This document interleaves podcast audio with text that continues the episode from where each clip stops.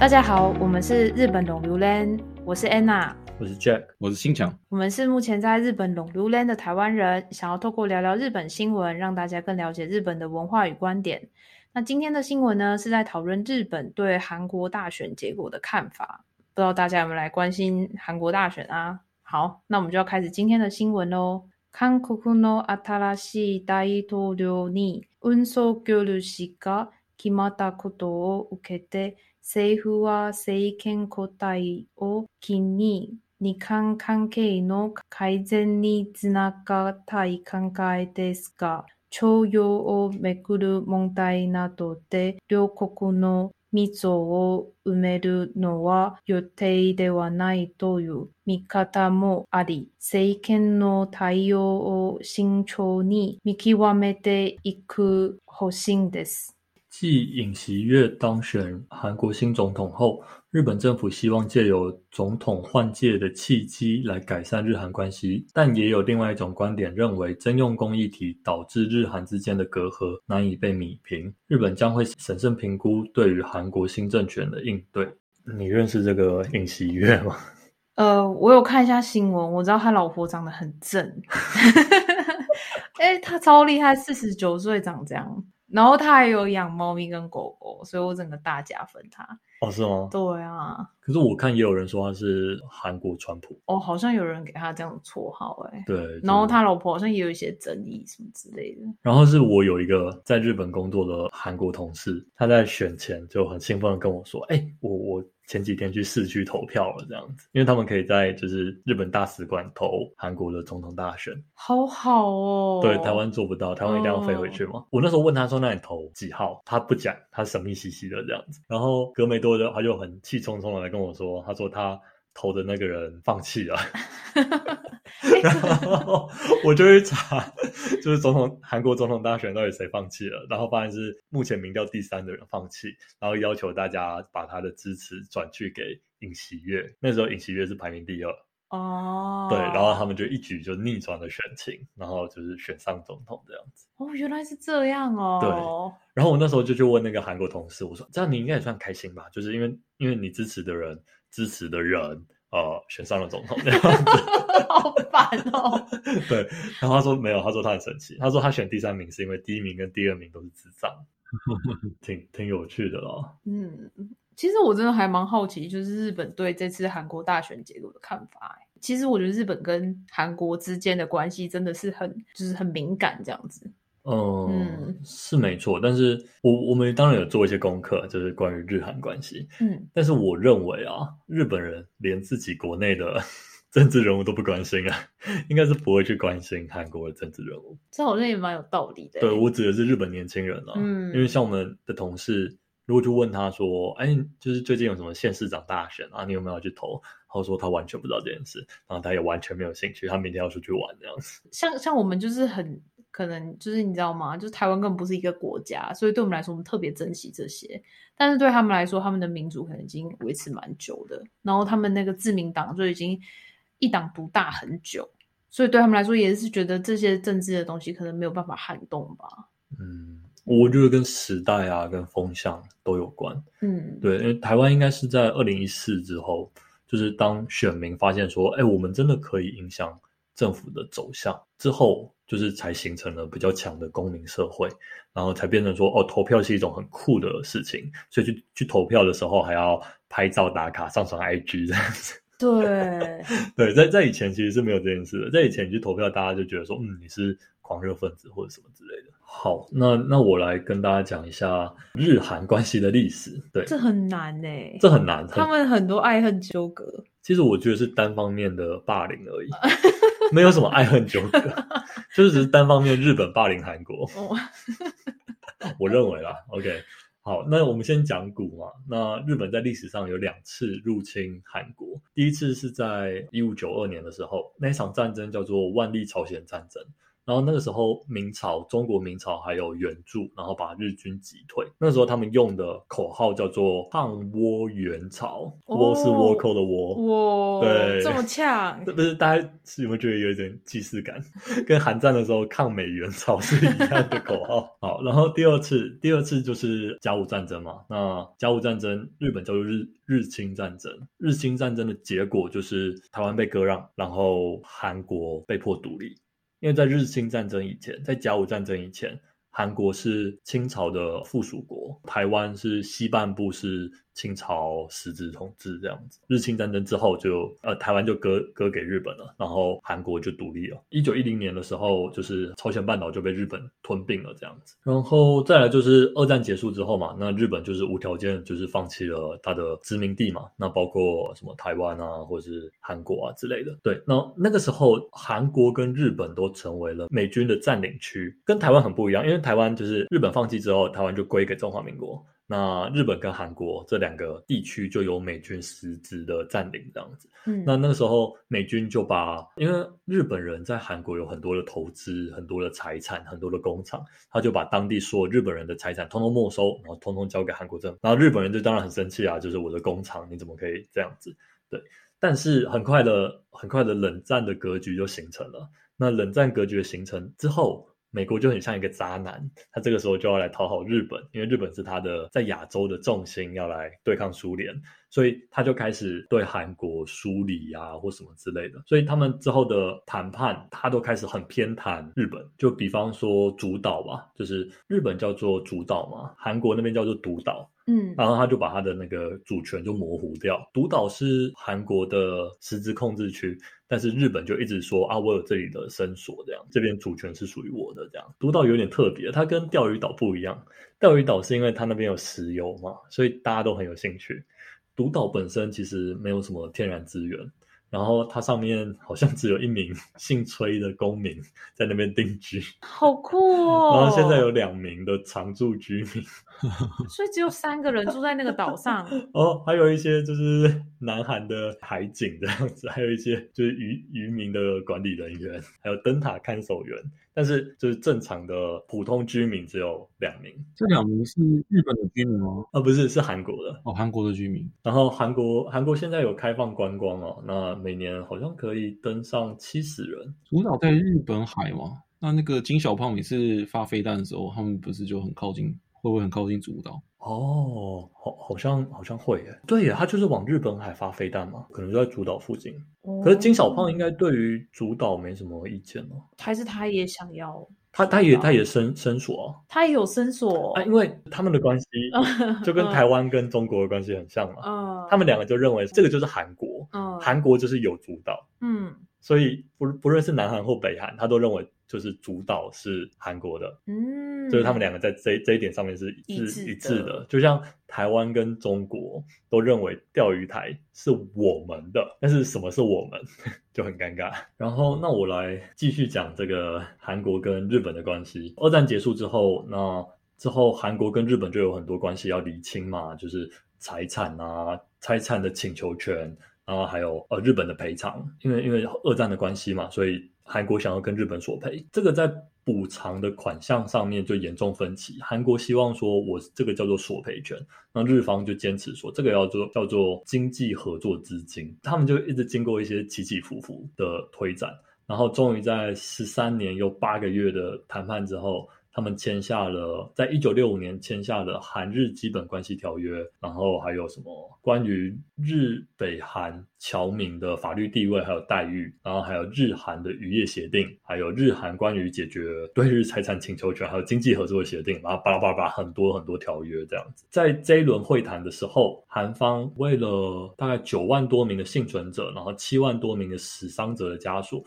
两万五千多名的伤者。然后总计提出了三点六四亿美元的补偿款，然后补偿额度是每个人两百美元啊、如果死者家属是一千多美元，伤者是两千美元，最后就是这笔金额谈下来是日本说好，那我就给你三亿美元的无偿援助，然然后两亿美元的有偿援助，还有三亿美元的商业贷款，然后这个是一次性的解决受害者的索赔问题，然后韩国政府就此就要放弃索赔权，然后接受经济合作，这样子听起来就很很像很很完美吧？嗯，对，因为其实一九六五年的时候，那时候三亿美元是天价，嗯，对，那尤其那时候韩国经济又不是太好，所以他拿到这笔钱是应该是蛮开心的啦，理论上是这样，但是。实际上，韩国并没有把这笔钱发给那些受难者。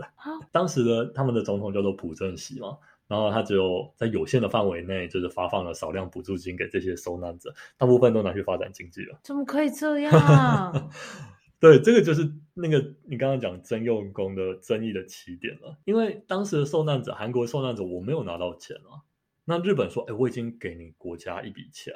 然后我们一次性的解决所有的赔偿了。”对，那时候征用工就是说，呃，三菱重工在日本统治韩国的期间，就是征用了很多劳工嘛，然后没有给他们就是合理的待遇，所以这些工人就想要跟这个三菱重工就是索赔。那三菱重工说，我已经我的政府已经赔钱给你的政府了，那理论上理论上就是说，你每一个个人都已经得到索赔了，所以你们没有索赔权了，索赔已经结束了，从此之后就是两边是对等经济合作这样子。但是就是争议点就在这里。然后一九六五年之后，他们就进入了两国关系就进入了蜜月期。哦，sorry，在进入蜜月期之前，还发生了还蛮惊天动地的金大中绑架事件。对，金大中是后来成为韩国总统的一个政治人物，在当时他只是韩国跟朴正熙打对台的一个在野党的领袖而已。朴正熙一直千方百计要把金大中杀掉，那个时候就是手段都还很可怕。他杀他的方法包括他炸他的他他们家的后院，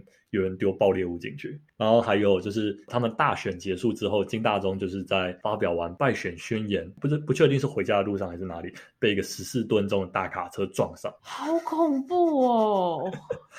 这他妈是黑道啊！对，我觉得那个时候那个时候韩国真的有点黑道之国，而而且他已经落选了，对他可能想说啊，我就一次把你就是干掉这样。之后就是金大中都发现他的就是生命有危险，他就开始飞日本，在韩国跟日本中间来往嘛。他之后在一九七三年的时候，他受到一个会议的邀请，然后他去参加一个格兰皇宫大饭店的聚会，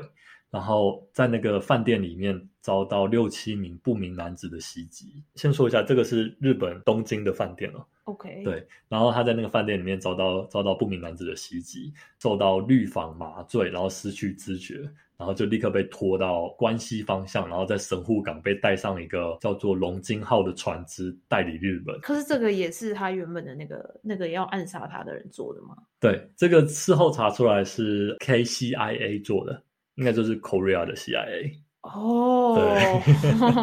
他们真的很多肮脏手段。嗯，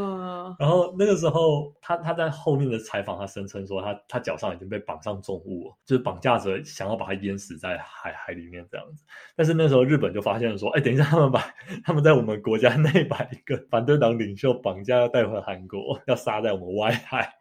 所以他就派出自卫队的飞机啊、船只啊去追捕这个船。当时好像是晚上，他们还丢了很多照明弹在那个海里，就是不让他杀人灭口这样子。他们被迫放弃这个杀害计划，然后就是把他带回韩国釜山。然后在被绑架五天之后，在汉城自家附近的加油站被释放，然后自己走回家里。他好可怜哦！我突然想到那个俄国的那个反对领袖，不是也很可怜吗？哦，你说被毒杀吗？对对，我觉得很像这样子。我我觉得就是可能独裁国家都那个手段都很可怕。嗯，蒋中正那时候不是也是吗？哦，你说江南岸啊？对，而且甚至在全世界各地都有国民党的特务嘛，那个时期。所以当时就是日韩关系在这个突发事件之后，就慢慢走上正轨，就走上了俗称的蜜月期啦。那之后就换了好几任总统嘛，然后在一九九二年的时候，时任的日本首相，然后他承认日军在二战时期有征召慰安妇，这是他的话。他说，对于被征召的北韩妇女经受难用笔墨的言辞形容的痛苦，表示由衷的歉意，并进行反省。然后之后就有很多很多的日本的政治人物就出来道歉，那他就是说，各式各样令人难以忍受的痛苦和悲伤。然后他想要以加害者的身份从内心进行反省，并深表歉意。然后诶台湾好像都没有收到正式的道歉哦。